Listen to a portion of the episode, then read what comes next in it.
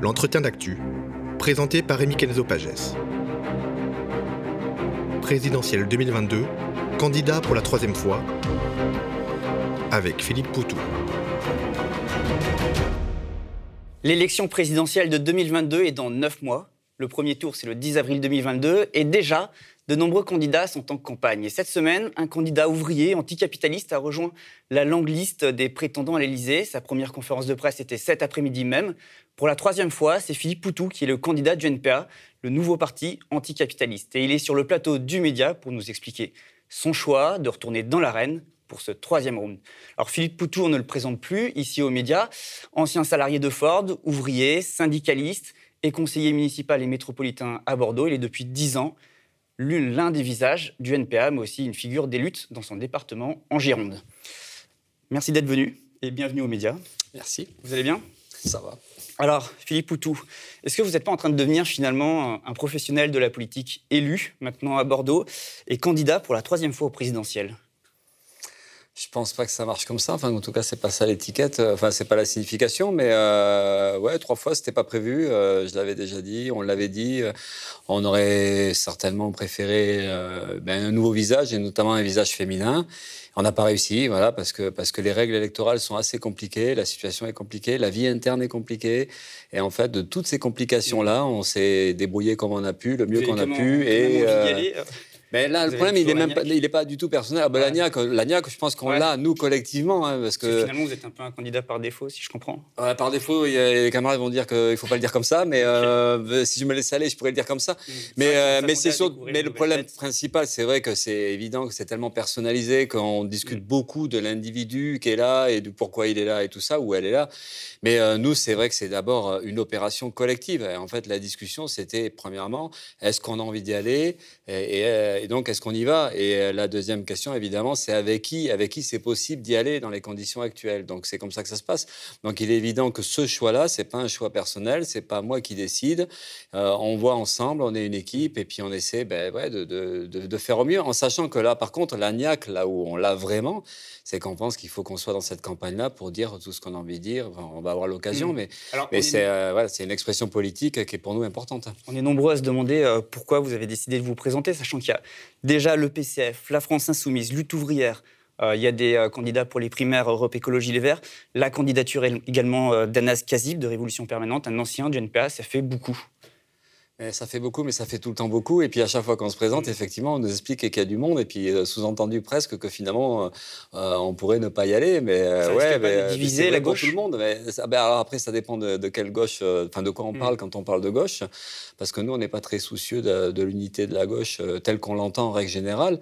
nous, on est plutôt sur l'idée de, ben, de, l'expression d'un camp social et de, l'expression d'un anticapitalisme, d'une révolte. Et c'est vrai qu'on considère quand même que ben, la place, euh, enfin, on a une place à, prendre là, de ce point de vue-là, et on a quelque chose à exprimer de très particulier. Et en plus, euh, nous, on pense aussi euh, qu'on peut dédramatiser ce genre de division-là, parce qu'on s'est divisé à droite, de toute façon, c'est divisé partout. Mais c'est comme ça aussi la vie politique, elle est très divisée. Zemmour, peut-être. Ouais, ouais, mais c'est divisé partout. Et puis même, là, à la limite, ça serait ce qu'il y a de moins grave. Ce qui nous inquiète un peu plus, c'est la division du mouvement social. C'est les, tous ces réflexes ou boutiquiers ou, ou sectaires. Et c'est vrai que nous, on essaie de mener une bataille euh, qui permettent mm. bah, de, regrouper, de faire en sorte qu'on puisse euh, construire ensemble euh, une force politique et sociale. Et bon, ben, l'élection, finalement, c'est plutôt l'occasion de, mettre en débat des tas de choses et de faire entendre des idées qu'on n'entend pas en dehors des campagnes électorales. C'est ça aussi qu'il faut voir, c'est que la campagne présidentielle, c'est un moment politique très particulier. Et c'est le seul moment peut-être où dans les médias, en règle générale, et puis même dans la vie de tous les jours, des, choses peuvent être dites. et en dehors de ça, ça, ça n'existe pas. Donc c'est quand même des, pour nous, des moments un peu uniques et euh, on se dit qu'il faut pas. C'est des occasions, ouais, c'est des occasions qu'il faut pas manquer. Et euh, d'ailleurs, on le voit, hein, il y a eu Olivier Besancenot avant, enfin, puis même dans, euh, dans l'extrême gauche en général. Quoi, la, participation à l'élection présidentielle, elle permet de faire exister des idées contestataires, euh, les idées bah, de la transformation de la société, puis, puis, puis même de, faire entendre ou de montrer qu'il y a des luttes, des résistances. Et donc, voilà, on est, je pense que, et juste pour finir, la multiplicité, y compris, vous parliez de, bah, de lutte ouvrière mmh. ou, ou, ou Mélenchon ou d'autres candidatures qui pourraient être de la mouvance, ce qu'on pourrait appeler la gauche radicale. En fait, euh, bah, s'il y en a plusieurs, eh bien, on fera entendre euh, différemment, je pense, mais à plusieurs voix, bah, cette idée de, qu'il y en a marre de cette société, qu'il faut la changer, qu'il faut retrouver des forces. Voilà, donc bon. de toute façon, une élection, c'est une bataille politique et on a, envie de la mener. Quoi. Mais quand même, j'ai envie de vous demander, la différence, elle peut sembler faible parfois, je pense, avec Lutte ouvrière ou avec Anas Kazib, qui était quand même au NPA il y a encore quelques semaines. C'est quoi vraiment aujourd'hui qui vous empêche euh, d'y aller ensemble? Parce que voilà, pour, euh, l'individu lambda, on ne vous distingue pas tellement euh, les uns des autres. Et puis même, je pense aussi à la France insoumise, avec qui vous avez mené campagne au régional et au municipal, à Bordeaux notamment, et en Occitanie en Aquitaine au régional. Ben, on peut le prendre de deux manières différentes. On peut se dire effectivement il n'y a pas beaucoup de différences, mais on peut se dire aussi qu'il y a beaucoup de différences et que je crois qu'en règle générale, en règle générale, les gens ils voient bien les différences, notamment avec Mélenchon.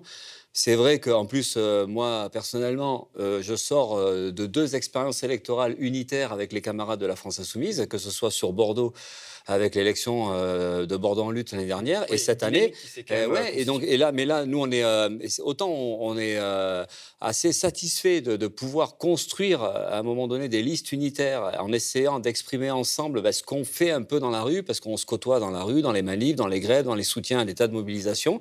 Et c'est vrai que c'est quand même une sacrée expérience de pouvoir à un moment donné mener des processus comme cela euh, ensemble, en essayant de formuler ensemble un, programme et donc euh, derrière oui, la contestation de, du système dans lequel on vit. Mais après, c'est vrai que c'est pas vrai dans toutes les élections. Bah, c'est comme ça. C'est qu'en fait, l'élection municipale, l'élection régionale et l'élection présidentielle, eh ben, on se trouve dans des élections qui sont quand même assez différentes du point de vue tout simplement du programme ou de ce qu'on peut, du positionnement politique.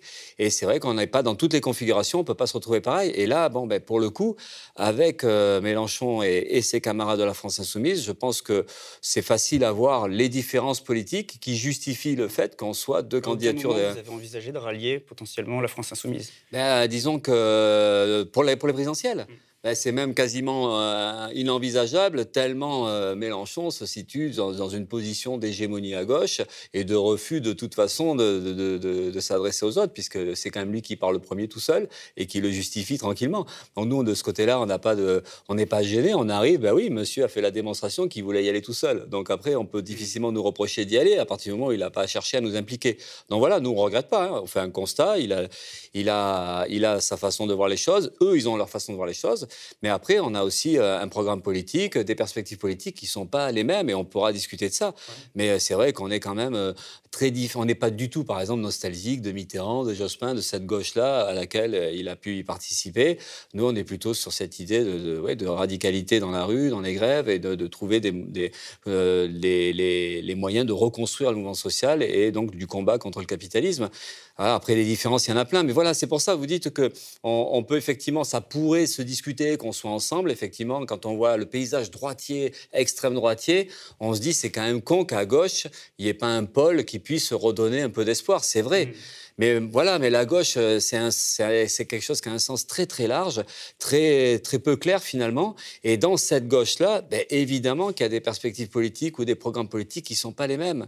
Et, euh, et, ça vaut le coup aussi de mettre ça à plat, de dire voilà, il y en a qui sont plus internationalistes que d'autres, il y en a qui sont pour la liberté de circulation euh, et d'installation des migrants, il y en a qui sont pour l'ouverture des frontières, d'autres qui ne le sont pas. Et vous voyez, il y a des sujets qui sont assez assez fondamentaux qui peuvent quand même assez facilement justifier le fait qu'on ne peut mm. pas euh, mener toutes les batailles politiques ensemble. Et je suis un petit peu surpris quand même, parce qu'on a reçu sur ce plateau euh, Anas Kazib également. Il y a quelques semaines, à l'époque, il était encore au NPA, mais euh, il expliquait ses divergences avec vous, notamment, sur, par rapport à votre rapprochement avec la France insoumise. Il expliquait ses divergences justement sur cette question précisément quoi, du rapprochement de la, du NPA avec la France insoumise. Et là, aujourd'hui, on a un peu l'impression qu'on ne comprend plus trop, quoi, parce que lui, il maintient sa candidature. Vous aussi, vous y allez finalement. Sans, euh, sans, la France insoumise, mais pour le NPA.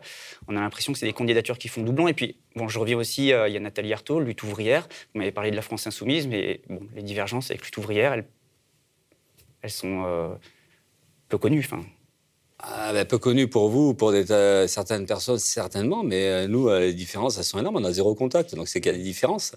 voyez, euh, il suffit d'entendre euh, Nathalie Arthaud, les camarades de lutte ouvrière. On est sur des projets politiques qui sont pas les mêmes. Alors oui, on est dans la contestation du capitalisme. Oui, on est dans l'affirmation d'un projet révolutionnaire. On est dans l'affirmation euh, du besoin pour la population, pour les travailleurs, hein, de, se battre, de, prendre leurs affaires en main. Mais après, voilà, c'est pas pour ça que, tout est réglé. C'est pas pour ça. Enfin, de toute façon, toute l'histoire du mouvement ouvrier, malheureusement, ou en tout cas, c'est comme ça. C'est que toute l'histoire du mouvement ouvrier, toute l'histoire même de la contestation, toute l'histoire des mobilisations des luttes, elles sont euh, euh, fournies de plein d'exemples de divisions, de, désaccords stratégiques ou de désaccords euh, sur des programmes et tout ça qui font que, malheureusement, encore une fois, ou pas, je ne sais pas, c'est comme ça, mais il y a des divisions dans le mouvement social. Et c'est vrai que l'élection, finalement, c'est l'expression de cette division-là mais qui est vachement moins grave que la division en elle-même dans le mouvement social. Donc voilà, il y a un moment donné, il faut bien, euh, euh, enfin, il faut bien arriver à étaler, arriver à dire bon ben voilà, nous on pense les choses comme ça. Euh, un, autre ou une autre pense ou une autre organisation pense les choses différemment. Et moi je pense que c'est il n'y a pas trop à, s'inquiéter ou à s'énerver sur ce genre de choses. C'est comme ça. Alors après, dans un idéal, on pourrait dire ouais, ça serait chouette si on s'entendait bien et si on arrivait à formuler quelque chose ensemble. Mais voilà, c'est comme ça. Mais il y a des vrais désaccords. Mm. Et, euh, enfin, et puis, euh, et puis, euh, enfin, est-ce que la campagne permettra de mieux faire percevoir ça aux gens? On verra bien, quoi. Alors, on vit une époque particulière. On sort d'une pandémie, on vit une crise mondiale, on doit faire face aux conséquences du réchauffement climatique et de l'effondrement de la biodiversité. On assiste à une montée de l'extrême droite et euh, des idées fascistes. On vit des heures euh, historiques, peut-être, et euh, peut-être pour le pire. Est-ce que aujourd'hui, le contexte, l'analyse que vous faites de la situation, elle justifie aussi cette candidature? Ben, On peut dire oui, de toute façon, on est dans ce contexte-là. Donc euh, évidemment que la, situation politique, sociale, économique, euh, environnementale, ou même démocratique, euh, nous inquiète. On ne on sait pas trop d'ailleurs, parce que c'est vrai qu'on compare avec le passé, on compare aux années 30, ou on peut comparer à des périodes encore plus anciennes. Mais oui, il y a quelque chose, il y, a, des processus qui sont en place, mm. et on craint fortement que ça puisse aller très loin et que l'histoire peut revivre, faire, faire revivre des moments un peu comparables à ce qu'on a vécu, donc le fascisme mm. ou des régimes ultra-autoritaires. Euh, donc ça, le danger est réel. En 2012 ou 2017, on a une responsabilité euh, historique, euh, notamment vous, les partis, les militants politiques, et c'est l'heure aujourd'hui, c'est le moment où il faut y aller, et aussi il faut, un tournant, quoi. Plus qu'hier encore. Je ne sais pas, c'est en fait des responsabilités, on en a tous en tant que militants, on en a forcément. Mais euh, oui, de toute façon, et c'est pour ça que la, participation à l'élection, c'est c'est pas un truc euh, déconnecté du reste. C'est comment, dans un épisode politique où ça discute forcément, comment on peut justement euh, formuler ou un programme politique ou des perspectives politiques et pour faire face à une situation qui est extrêmement dangereuse, évidemment. Donc c'est tout ça. Comment comment on arrive à, à, travers une campagne électorale à redonner un peu de confiance aux gens ou en tout cas en développant des perspectives politiques différentes. Est-ce qu'on peut euh, aider à ce qu'il y ait quelque chose qui se reconstruise, parce que nous, on pense que ce qui va être déterminant, évidemment, c'est la question des, mobilisations, la question de la contestation sociale et la question de la, reconstruction euh, d'un mouvement large, euh, unitaire et radical. Donc l'élection, elle est, elle est dans, cette hypothèse-là en permanence. C'est comment nous, on, prend, on va à un endroit pour essayer de développer des idées et essayer de participer à une discussion et donc d'aider à ce que quelque part il y ait une remobilisation, une, reprise de confiance, mmh. et puis bah, ouais, de remettre au goût du jour les idées collectives, enfin les idées de, bah ouais, du renversement de cette société-là, et puis des aspirations qui sont beaucoup plus solidaires, beaucoup plus fraternelles, euh, la question de l'internationalisme, le soutien au peuple en lutte. C'est ça qu'on veut remettre en fait dans le paysage, parce que ce qu'on voit, c'est euh, pour ça qu'on se dit mais il faut qu'on y aille, parce qu'en fait on, on, a et c'est là en ça que c'est pas du tout euh, un, problème personnel, c'est que on voit bien comment ça se passe. Macron, Le Pen, Bertrand, enfin voilà, on va avoir toute une série de, gens avec des nuances plus ou moins réac, plus ou moins conservateur, mais toujours du même côté du pouvoir, en fait, toujours du même côté euh, de la société, c'est-à-dire du côté des possédants, du côté du système. Et on se dit, mais c'est quand même con de ne pas y être. Alors après, voilà, il y en a d'autres, ben ouais, il y en a d'autres, mais c'est aussi l'importance de mener ce combat-là. Et ben, c'est vraiment un combat parce que derrière, c'est la volonté de, faire passer des idées et de, reconstruire quelque chose. Ce qui se passe aujourd'hui dans le pays, dans le monde même, c'est particulièrement inquiétant. Cette présidentielle, euh, plus qu'une autre. Est-ce que ce sera un affrontement aussi euh, face à des forces euh, voilà, réactionnaires qui aujourd'hui sont plus fortes que jamais? Enfin, On parle peut-être de Marine Le Pen, pas seulement au second tour, mais victorieuse. On parle de Marine Le Pen, on parle aussi d'Éric Zemmour, mais aussi même des politiques qui sont déjà là aujourd'hui en place au pouvoir, des idées qui infusent au gouvernement, mais y compris au gouvernement, mais aussi même à gauche. Est-ce qu'aujourd'hui, c'est de ça dont il s'agit C'est aussi de pouvoir ramener ces idées dans le débat politique au premier plan oui. Oui, oui, mais justement, c'est, euh, c'est la droitisation de la société ou l'extrême droitisation de la société. Même à gauche, les choses ne sont pas claires. Voilà, et, et, ben oui, c'est pour ça que quand on discute de l'unité à gauche, de quoi on discute? Mm. Parce que malheureusement, et ça, c'est pas nouveau quand même, ça fait un moment que la gauche, euh, et elle aussi, est capable d'aller sur des terrains réactionnaires ou en tout cas bien droitiers. On peut parler du sécuritaire, de la, de la lutte, de la lutte contre la délinquance ou l'islamophobie. On peut discuter même y compris du souverainisme. Enfin voilà, et puis, puis la question, la question, du, policiers, euh, oui, ben, bien sûr là, c'est, prêt, on est, là, on est vraiment dans des choses qui euh, presque surprennent quand même un petit peu. Mais euh, même le droit de vote des immigrés, c'est plus du tout dans, dans, le programme. Et, euh, ouais, enfin si, on sait qu'il faut plus faire confiance. Ça, ça on sait. C'est, même pas, on sait plus trop quoi. Parce qu'en fait, ce qui s'est passé, parce que c'est vrai qu'il y a une droitisation. Il y a aujourd'hui un paysage politique. on l'a vu encore une fois au régional et au départemental. Même si ce qu'on appelle la gauche socialiste l'emporte dans les cinq régions où elle était, n'empêche que ça se fait sur un fond quand même très droitier. Hein, les programmes euh, mmh. d'un Rousset ou d'une Delga en Occitanie, euh, euh, ça ressemble plus du tout à des programmes de gauche d'il y a 20 ans. Donc il y a une vraie étape de droitisation. À côté de ça, il y a la droite qui reprend des forces et l'extrême droite, même si par rapport au sondage est en deçà, reste omniprésente sur le terrain électoral avec beaucoup d'élus et beaucoup trop d'élus. Donc ça, c'est le paysage électoral. Mais après, pourquoi on en est là? Et alors évidemment, il y a les dégâts de la crise. Euh, le chômage, la précarité, l'exclusion, enfin la, dureté de la vie, euh, la brutalité de, la société, euh, qui contribue quand même beaucoup à esquinter, y compris moralement, les, gens. Donc il y a ça, mais la responsabilité, donc c'est à la fois la crise économique, mais c'est en même temps cette gauche qui n'a cessé de trahir, de tromper, et qui en même temps, en reniant des programmes de gauche ou en reniant des idées de, progrès social, des mesures sociales qui pourraient aller dans le bon sens, en reniant tout ça, eh ça discrédite aussi cette idée de pouvoir changer les choses. Ça discrédite tout ce qui peut être collectif, tout ce qui peut être solidaire. Et donc, oui, la gauche, par ses passages au pouvoir, a des responsabilités énormes sur la dégradation de la conscience, sur la dégradation des liens entre les gens. Et, euh, à force de désespérer, de tromper les gens, ben, il y a de l'écœurement, de la frustration. Et on pense que l'extrême droite se nourrit de tout ça, d'un mmh. climat de, pauvreté, de misère, de concurrence entre les gens, et puis de, de pauvreté au niveau idéologique. Et à partir du moment où il n'y a plus l'affirmation d'une perspective de changement de la société, ben, un peu comme même même les années 70 où la gauche, elle pouvait encore représenter cet espoir-là. Aujourd'hui, on n'a plus ça. Même la gauche nous explique, écoutez, il faut être réaliste, quand on est élu, euh, nous le voit à Bordeaux, c'est la gauche qui a le pouvoir. Ils nous expliquent qu'ils ne peuvent pas réquisitionner les logements pour, le, pour, euh, pour sauver, pour permettre de, loger des gens sans abri.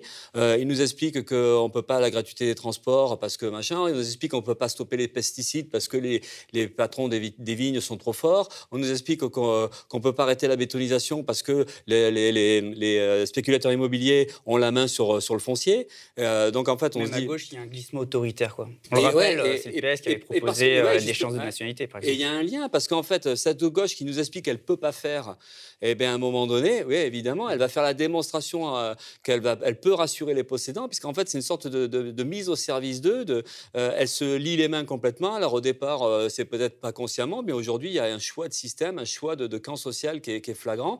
Et donc, ça se retourne évidemment contre ceux qui contestent ou contre ceux qui continuent à défendre cette idée qu'on doit changer les choses, qu'on doit loger tout le monde, qu'on doit euh, développer les services publics et donc, du coup, on se retrouve, y compris face à une gauche qui devient de plus en plus musclée.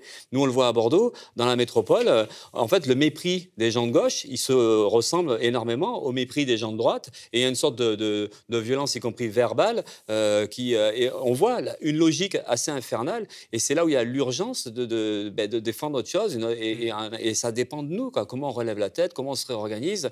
Et voilà, donc nous, dans l'élection, c'est toujours cette idée, comment on, met ça dans, le paysage et comment on essaie d'apprendre à le formuler, parce que c'est vrai que, je finis juste là-dessus, euh, c'est vrai qu'on on ne sait pas faire, en fait, parce que des fois, on se dit, mais comment ça se fait? La société, elle est de plus en plus pourrie, de plus en plus violente, il y a de plus en plus de pauvreté, de plus en plus d'exclusion. Et c'est vrai que les, organisations comme les nôtres, mais y compris même dans le syndicalisme hein, ou dans le milieu associatif, euh, on n'arrive pas à capter ou on n'arrive pas à influencer, à convaincre, et on se retrouve euh, un peu comme des cons dans les élections, à être ultra minoritaire, alors que euh, la logique voudrait quand même que les choses changent, même électoralement, enfin qu'il y ait plus de soutien, et on n'y arrive pas. Donc, du coup, ça, ça montre toute la complexité de la situation et l'urgence qu'il y a ben, d'apprendre à formuler et à, essayer de, ben, oui, de, donner envie aux gens ben, de s'emparer de tout ça, de discuter et puis de, se prendre en main. Mais bon, voilà, c'est des batailles auxquelles on est confronté aujourd'hui. Benoît Hamon, qui est venu euh, récemment sur ce plateau, nous a parlé de situation pré-fasciste. Vous êtes d'accord? Bah, moi, j'ai dû, je sais pas, euh, peut-être qu'il a raison, peut-être que c'est vrai. Euh, on pense, c'est difficile à dire parce que là, on met des cases. Est-ce que c'est comme toutes les comparaisons avec les années 30 hein, C'est très, on, on, peut, c'est pas compliqué de, de penser qu'aujourd'hui le fascisme est possible. Voilà. Euh, on le voit, c'est pas juste les succès électoraux de l'extrême droite, c'est aussi la violence de l'extrême droite dans la rue qui existe. Hein. Des militants se font euh, tabasser, des locaux se font envahir, les vitrines brisées. Enfin, il y a une véritable violence de l'extrême droite qui s'organise. On peut parler de génération identitaire euh, qui faisait les malins à la frontière pour refouler les migrants. Ils passent à l'acte. Euh, et, on est dans une logique où, euh, euh, quelque chose encourage l'autre, parce qu'on le voit aussi avec les violences policières et les syndicats d'extrême droite qui sont bien, bien implantés dans les syndicats policiers, et comment cette impunité qui est donnée par la couverture gouvernementale, cette sorte de liberté de manœuvre qu'ils ont de plus en plus, aide à ce que dans la police aussi, ça s'autonomise, et on voit l'extrême droite qui, se développe. Donc, quand on voit tout ça, on se dit, oui, il y a un danger fasciste, il, est là. À combien il est euh, et euh, comment le processus va aller plus loin ou pas, on n'en sait rien. Donc, mmh. du coup, il y a toujours cette urgence-là qu'on appelle l'urgence démocratique. Enfin, il faut que, voilà, qu'il faut que notre camp social s'organise absolument. Et en fait, il ne peut compter que sur lui-même. Parce que la lutte contre l'extrême droite ou le danger fasciste, on a l'impression que quand on est au PS, c'est juste au deuxième tour des élections. C'est-à-dire, enfin, oh, attention, il y a les fachos là, ou le FN, il faut voter pour nous euh, contre ça. Mais non, non, ça ne peut pas le faire. Parce que la lutte contre l'extrême droite, c'est tous les jours dans la rue, euh, dans le quotidien. Et c'est aussi un programme politique. Parce que ce n'est pas juste un combat physique, il faut se battre, il faut se défendre, mais c'est aussi euh, comment on défend des idées qui permettent de, bah, de, court-circuiter aussi la propagande réactionnaire de l'extrême droite. Euh. et c'est pour ça qu'on tient vachement à la solidarité, solidarité, internationale, la liberté de circulation, le droit de vote des immigrés. C'est des choses qu'il faut qu'on affirme parce que c'est, c'est aussi comme ça qu'on, reconstruit une conscience de classe, une conscience, de, enfin une solidarité et qu'on ne se trompe pas d'adversaire. Donc euh, voilà, c'est. Alors il y a les fascistes, mais il y a un autre sujet qu'on est obligé d'aborder aujourd'hui, vu le contexte, c'est aussi celui des violences policières. Vous, vous prenez euh, la suppression des corps spéciaux de répression, euh, vous parlez de la BAC, de la BRAVE. Euh, pourquoi aujourd'hui le NPA ne pose pas notamment la question de l'abolition de la police, comme on le voit notamment outre-Atlantique dans le mouvement Black Lives Matter? Est-ce qu'on a besoin aujourd'hui de continuer à déléguer la sécurité à des corps d'État? Certainement que c'est les problèmes qui se posent, mais c'est vrai que c'est pas si évident que ça à formuler aujourd'hui parce que ça se discute effectivement dans le mouvement Black Lives Matter, on l'a vu, hein, ça s'exprimait même dans, certaines villes carrément, mais c'est vrai que c'est pas structuré tout à fait pareil aussi la police là-bas. Mais nous, ça ne nous gênerait pas de formuler ça, de, discuter d'une population qui s'auto-organise. Évidemment, c'est le problème d'ailleurs partout, l'auto-organisation de la population dans ses propres luttes, dans la vie de quartier, tout ça, donc y compris sur ces questions-là. Mais c'est pas, voilà, pour l'instant, on n'a pas ce mot d'ordre-là, mais on, on, le, le rejette pas non plus. Là, on discute un peu sur la forme d'urgence. La réponse immédiate, c'est quoi? Euh, Quand on manifeste ou les, ou les jeunes dans les quartiers populaires, ils sont confrontés à quoi? À une violence de plus en plus euh, libérée de la part de, certaines forces de police. Et donc tout ce qui est au contact de la population, nous on dit qu'il faut immédiatement désarmer. Euh, bon, on a vu les dégâts que ça fait sur les manifestants. Enfin, moi-même, je suis élu à Bordeaux en lutte avec Antoine. Antoine qui a perdu sa main, euh, enfin, qui s'est fait arracher sa main ouais, dans une manif gilet jaune euh, en, décembre 18. Donc, c'est ça qu'on essaie de dire. C'est que la première des choses, ça serait normal quand même, c'est que ces forces de police-là, elles ne puissent plus faire du mal aux gens. Donc, ça veut dire qu'il faut les désarmer.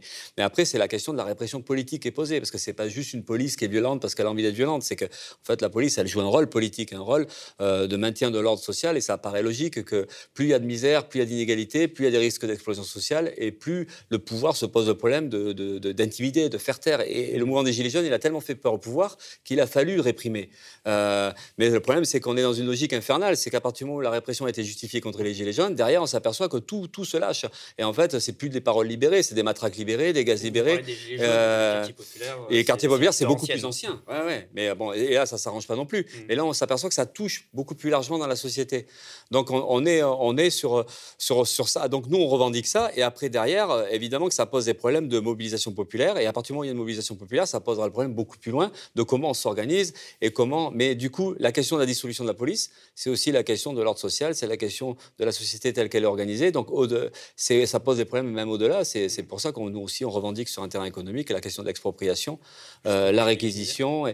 mais c'est lié à tout ça. C'est en fait qui dirige la société, comment la société s'organise à partir du moment où il y a une classe qui dirige, qui possède et pas l'autre.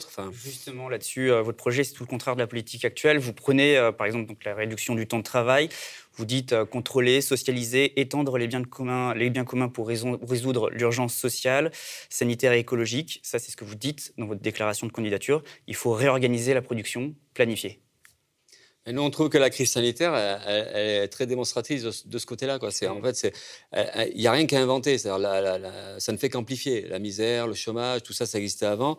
Et en fait, l'histoire de, de l'ancien monde et du monde nouveau, euh, bon, voilà, c'est la continuité. Mais c'est vrai que la crise sanitaire, en amplifiant tout, en aggravant tout assez brutalement, euh, ça, ça, ça nous semble mettre en évidence euh, ben, les conséquences de la politique a été menée pendant des décennies, c'est-à-dire en fait la marchandisation, la libéralisation, la destruction et le démantèlement des services publics.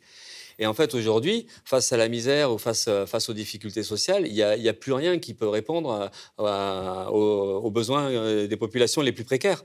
Et, donc, du coup, ben, évidemment, ça pose le problème de, regarder ce que ça donne, euh, les logiques de course au profit, de course à la rentabilité. Et finalement, quand on, plus on donne du pouvoir au privé, aux groupes privés, aux multinationales, ben, plus elles ont de liberté, plus elles ont de marge de manœuvre, et plus ça va au bout. Euh, dans la destruction de tout ce qui peut être collectif et solidaire. Donc du coup, la réponse, évidemment, c'est l'inverse. La réponse, c'est revenir en arrière, c'est remettre des services publics, et c'est euh, enlever tout le pouvoir de nuisance euh, des capitalistes. Et donc c'est la question ouais, de ce qu'on appelle, nous, la socialisation des secteurs entiers de l'économie, notamment sur la santé, l'éducation, l'énergie, enfin, tout ce qui concerne... Le contrôle ouvrier dans les entreprises? Comment? C'est aussi la question du contrôle ouvrier dans les entreprises? Oui, bah oui. Ben, c'est la question euh, d'enlever du pouvoir en fait de nuisance euh, parce qu'en fait le droit de propriété derrière, c'est le droit de licencier ou c'est le droit de, baisser les salaires, c'est le droit de précariser, c'est le droit, on le voit, hein, toutes les lois, les réformes, elles correspondent à des intérêts patronaux, des intérêts des, euh, puissances économiques, euh, puisque ça va dans leur sens d'augmenter à chaque fois des marges de manœuvre. Et, euh, la seule façon de freiner, ben, c'est que la puissance publique, si ça a un sens, enfin les, collectivités territoriales, les États, ils devraient se confronter à cette puissance du, privé et donc de limiter. Et nous, on dit, bah ouais, bah, limiter, c'est juste une histoire de rapport de force, c'est poser les problèmes d'une économie qui ne permet pas justement à des rapaces, à des gens de, faire ce qu'ils veulent juste pour leur, pour leur profit. Donc c'est pour ça que c'est des questions de, de, socialisation, d'expropriation, de, planification d'une économie, mais sous contrôle public. Et le sous contrôle public, c'est la question d'une population aussi qui s'organise et qui se donne les moyens de contrôler. Alors ça paraît utopique aujourd'hui quand on voit le euh, comment se passe la société, mais euh, c'est quand même bien aussi de le formuler et de, dire voilà, c'est cette perspective-là et il y a vraiment une société à transformer profondément. Justement, là-dessus, euh, vous me parlez de planification, mais est-ce qu'on ne se retrouve pas aussi, justement, enfin, vous ne vous retrouvez pas avec la France Insoumise notamment et leur planification écologique, ou même, je veux dire, même Europe Écologie Les Verts, on parle de planification Ouais, mais nous on parle d'expropriation et c'est pas forcément. C'est la question de la propriété. Et nous on pense que la, ben ouais, c'est la planification. Euh, on va même on pourrait. Il y a des il y a des tas de revendications des fois qui sont formulées même à droite, à gauche, mais après il y a, ça a besoin d'un contenu.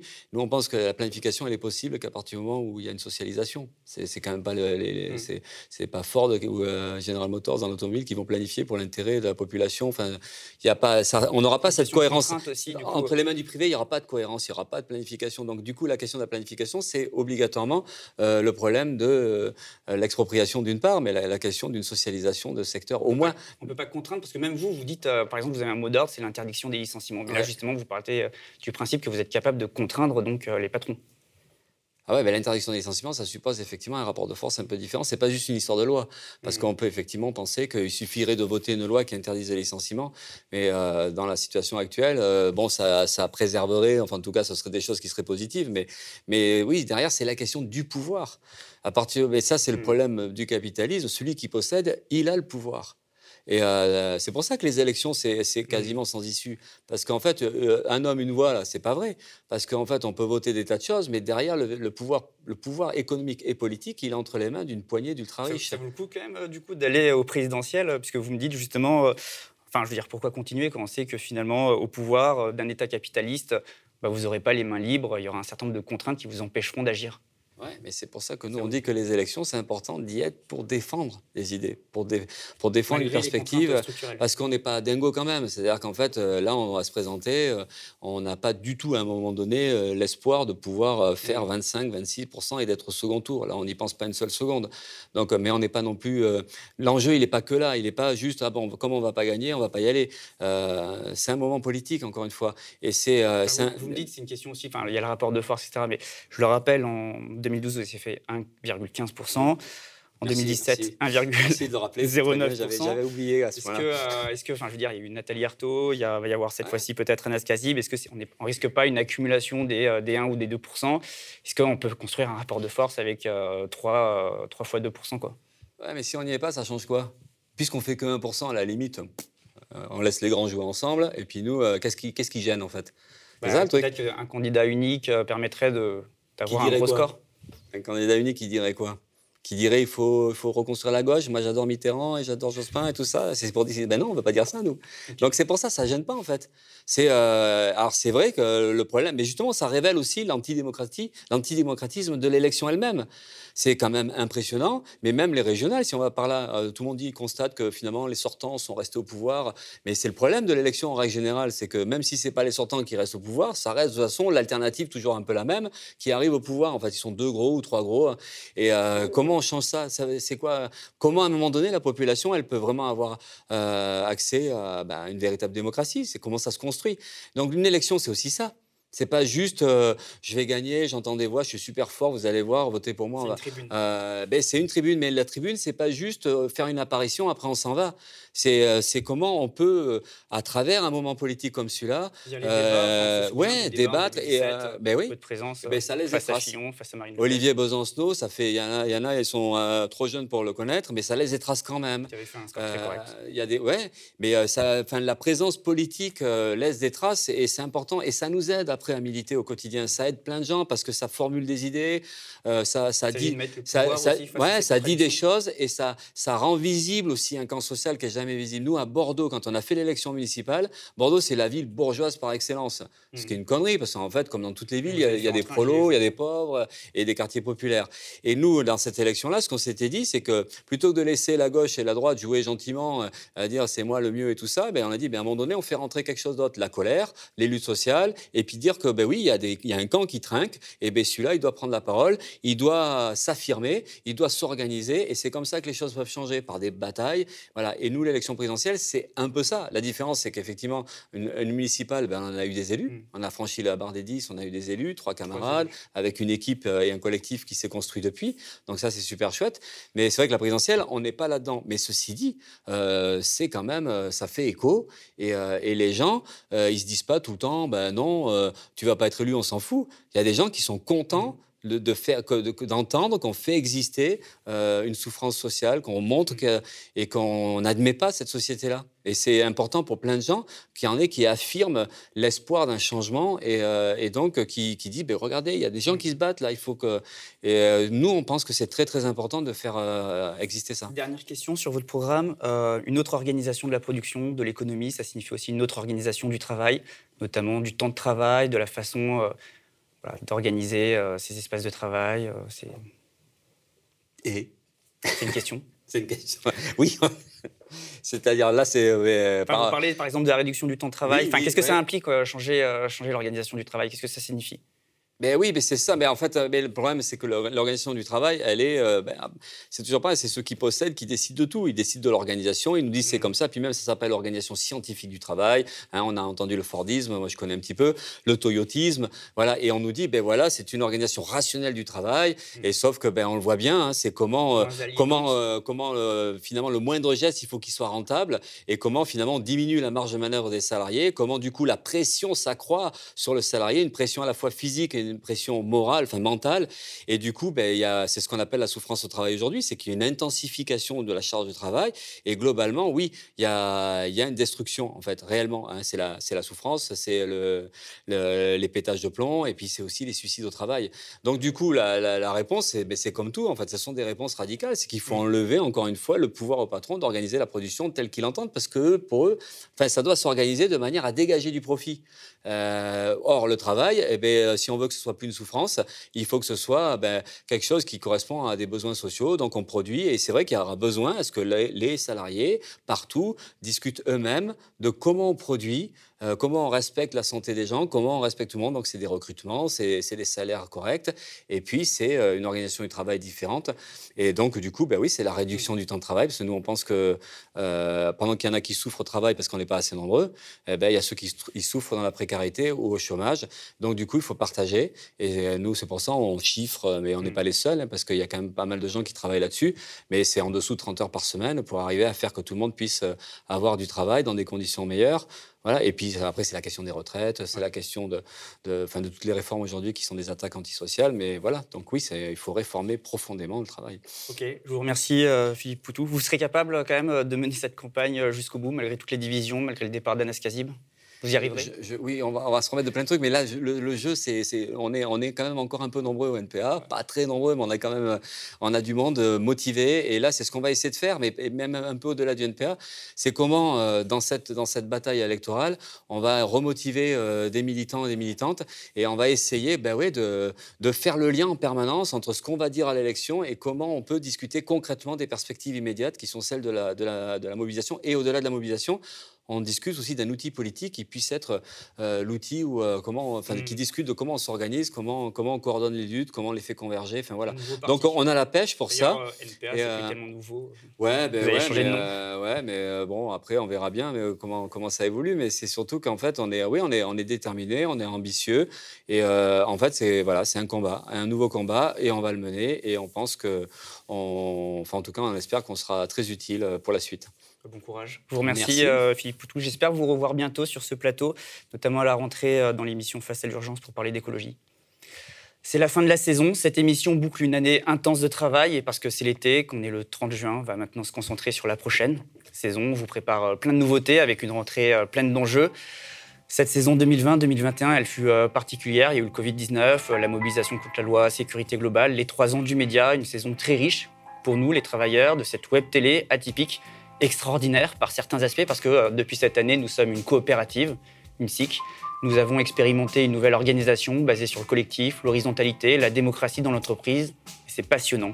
J'espère que notre engouement dans notre travail avec les sociaux qui nous accompagnent dans cette aventure, elle transparaît et que vous la partagez. Si c'est le cas, je ne peux que vous inviter à devenir, vous aussi, sociaux, à nous rejoindre. Il suffit d'aller sur le site lemediatv.fr et demander à rejoindre l'aventure.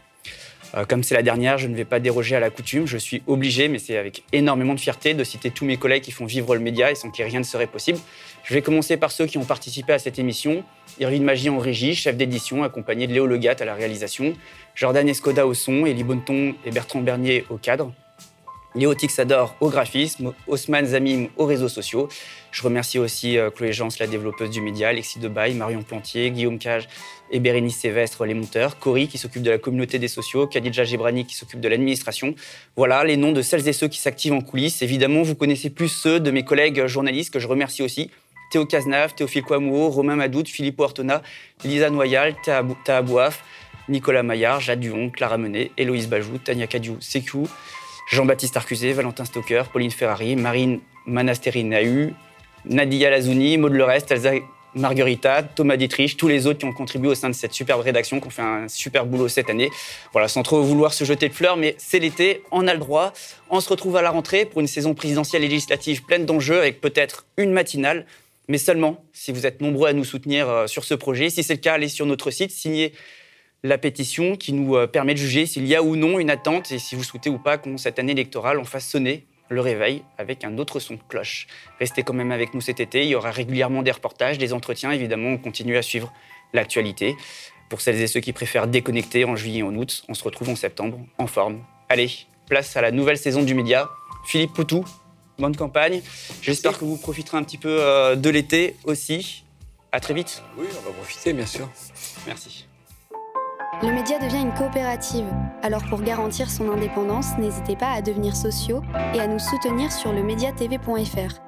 Et pour ne rien rater de nos contenus, abonnez-vous au podcast.